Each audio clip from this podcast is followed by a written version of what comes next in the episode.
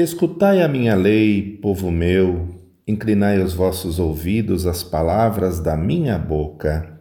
Abrirei a minha boca numa parábola, proporei enigmas da antiguidade, os quais temos ouvido e sabido, e nossos pais nos têm contado. Não os encobriremos aos seus filhos, mostrando à geração futura os louvores do Senhor assim como a sua força e as maravilhas que fez. Porque ele estabeleceu um testemunho em Jacó e pôs uma lei em Israel, e ordenou aos nossos pais que a fizessem conhecer a seus filhos, para que a geração vindoura a soubesse, os filhos que nascessem se levantassem e a contassem a seus filhos, para que pusessem em Deus a sua esperança e se não esquecessem das obras de Deus, mas guardassem os seus mandamentos, e não fossem como seus pais, geração contumaz e rebelde, geração que não regeu o seu coração e cujo espírito não foi fiel para com Deus.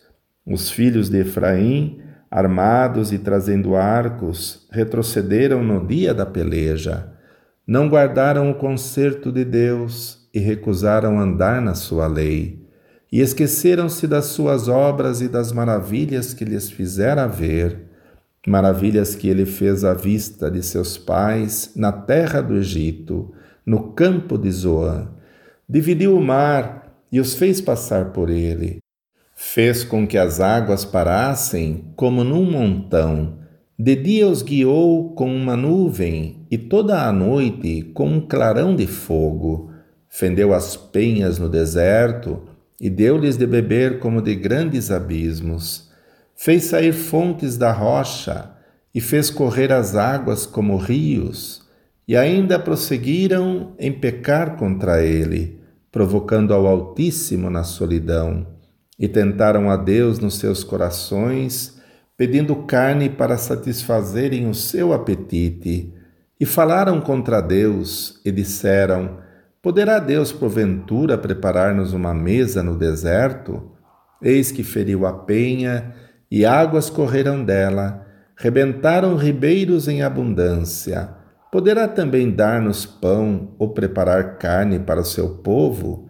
Pelo que o Senhor os ouviu e se indignou, e acendeu um fogo contra Jacó, e furor também subiu contra Israel porquanto não creram em Deus, nem confiaram na sua salvação. Posto que tivesse mandado as altas nuvens e tivesse aberto as portas dos céus, e fizesse chover sobre eles o maná para comerem, e lhes tivesse dado do trigo do céu.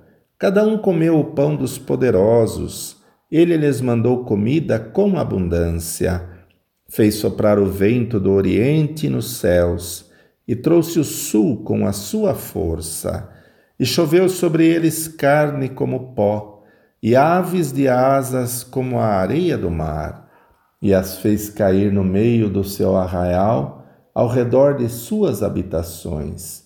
Então comeram e se fartaram bem, pois lhes satisfez o desejo. Não refrearam o seu apetite, ainda lhes estava comida na boca quando a ira de Deus desceu sobre eles e matou os mais fortes deles e feriu os escolhidos de Israel. Com tudo isto ainda pecaram e não deram crédito às suas maravilhas, pelo que consumiu os seus dias na vaidade e os seus anos na angústia. Pondo-os ele à morte, então o procuravam e voltavam, e de madrugada buscavam a Deus e lembravam-se de que Deus era a sua rocha e o Deus Altíssimo o seu redentor. Todavia, lisonjeavam-no com a boca e com a língua lhe mentiam, porque o seu coração não era reto para com ele, nem foram fiéis ao seu conserto.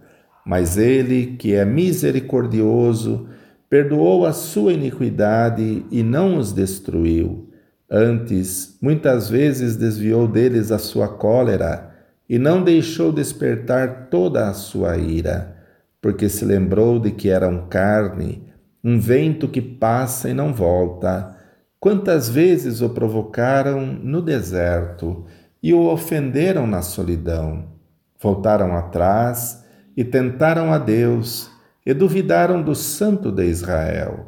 Não se lembraram do poder da sua mão, nem do dia em que os livrou do adversário, como operou os seus sinais no Egito e as suas maravilhas no campo de Zoan, e converteu em sangue os seus rios e as suas correntes para que não pudessem beber.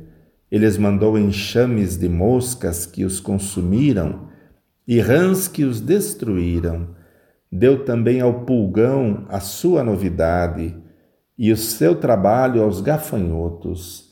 Destruiu as suas vinhas com saraiva e os seus sicômoros com pedrisco. Também entregou o seu gado à saraiva e aos coriscos os seus rebanhos, e atirou para o meio deles, quais mensageiros de males, o ardor da sua ira, furor, indignação e angústia. Abriu caminho à sua ira, não poupou a alma deles à morte, nem a vida deles à pestilência, e feriu todo o primogênito no Egito, primícias da sua força nas tendas de cão mas fez com que o seu povo saísse como ovelhas, e os guiou pelo deserto como a um rebanho, e os guiou com segurança, e não temeram. Mas o mar cobriu os seus inimigos, e conduziu-os até o limite do seu santuário, até este monte que a sua destra adquiriu, e expulsou as nações de diante deles, e dividindo suas terras, lhes deu por herança e fez habitar em suas tendas as tribos de Israel.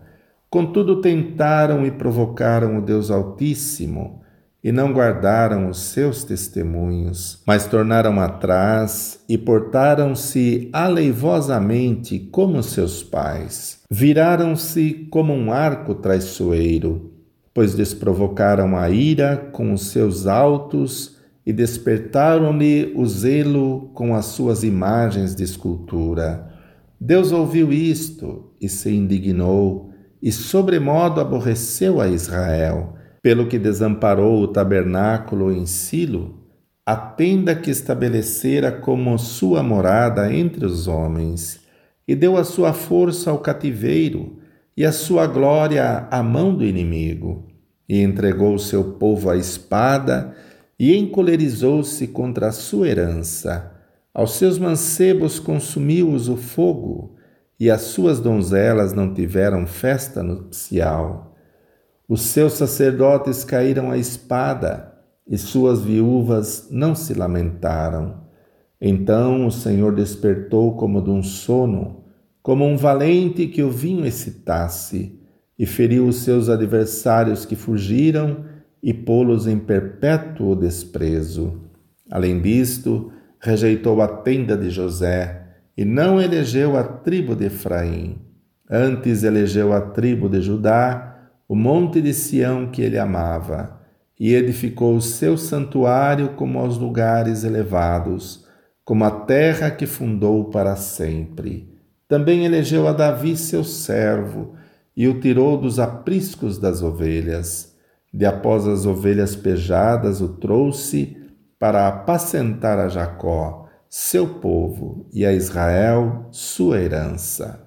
Assim os apacentou, segundo a integridade do seu coração, e os guiou com a perícia de suas mãos.